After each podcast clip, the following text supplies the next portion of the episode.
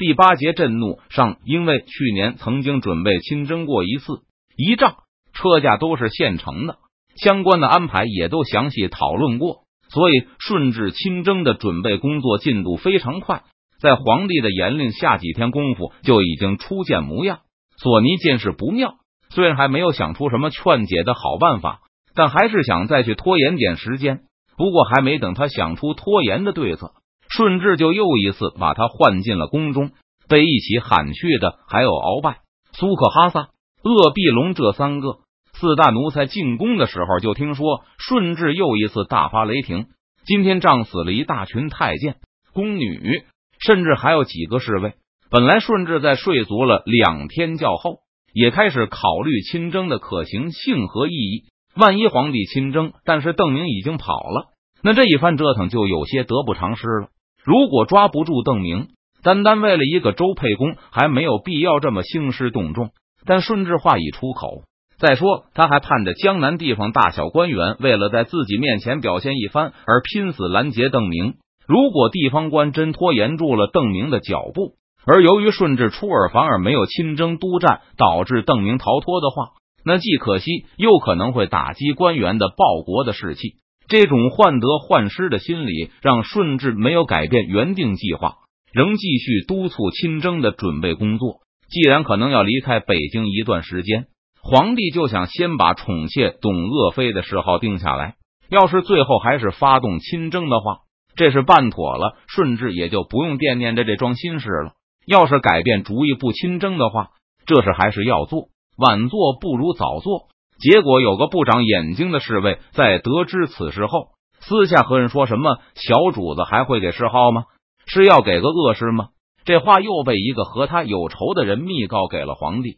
顺治勃然大怒，把那个侍卫抓来审问。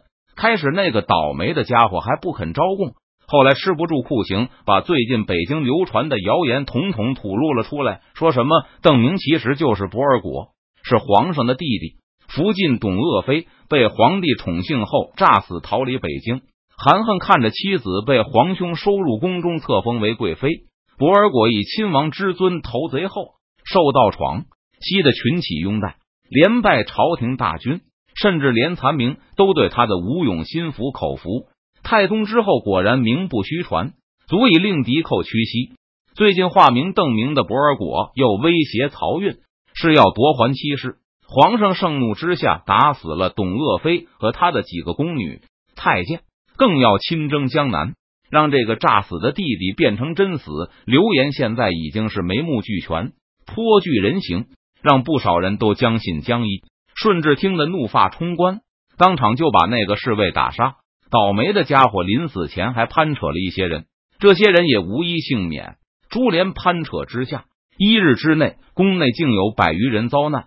见到索尼一伙的时候，顺治额头上仍是青筋毕露，眼中红丝密布，杀气腾腾的下令道：“传旨，京师中再有人敢妄议贵妃，无论贵贱，一律处死。”下完这道命令后，顺治再次重申之前的决定：朕决意南征。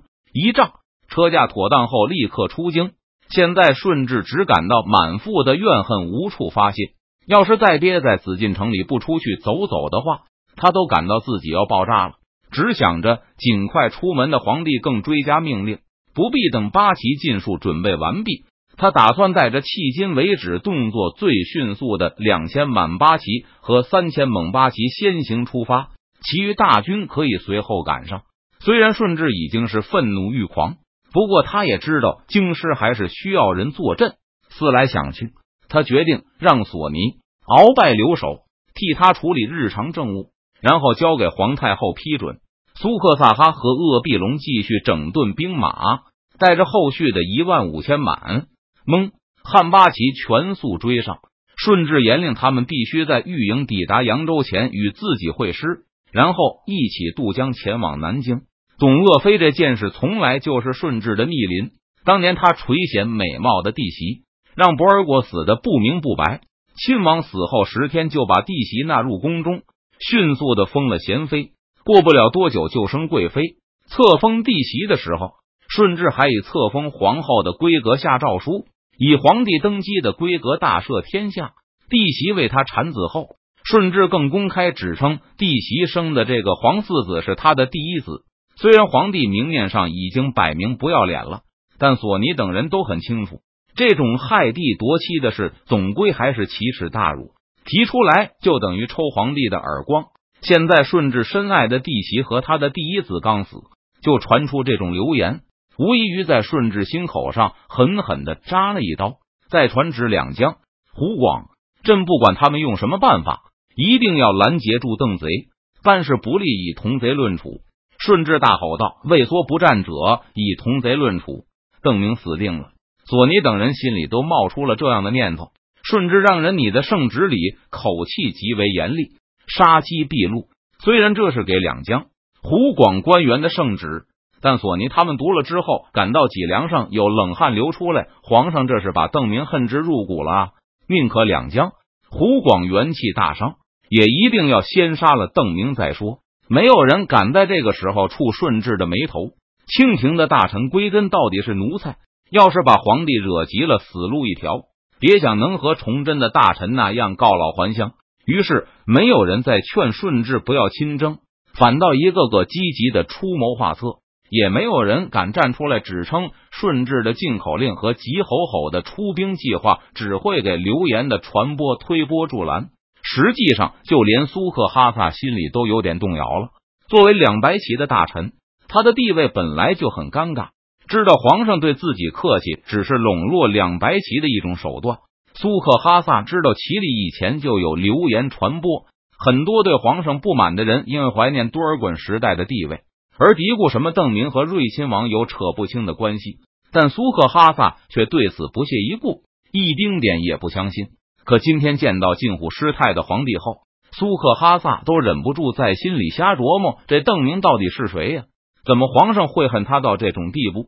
难道真和老王爷有什么干系不成？江南。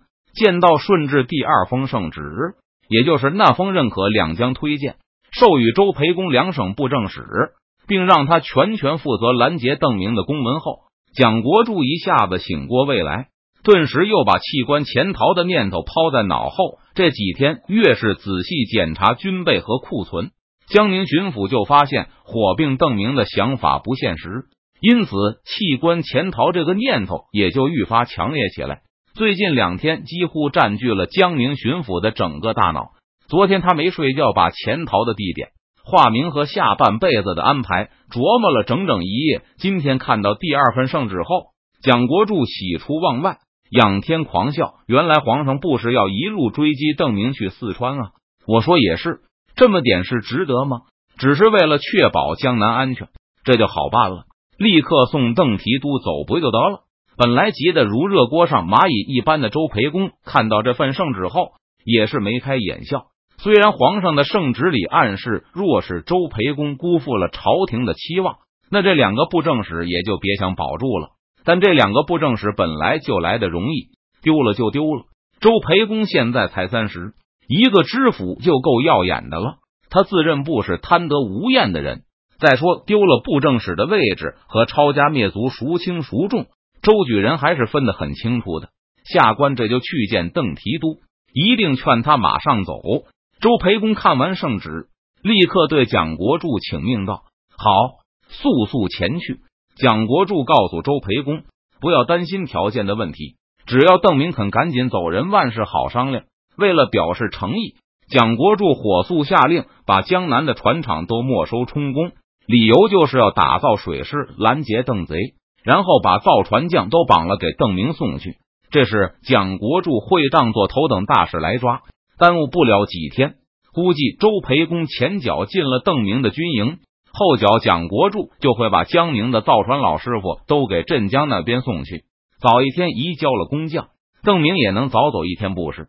除了工匠以外，蒋国柱还表示，如果贪财成性的邓明要钱，周培公也可以满足他。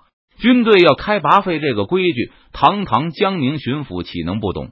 蒋国柱已经打定主意，立刻停止集结部队，然后把全江南露营的操都停了，装备也不用准备了，把银子节省下来送瘟神。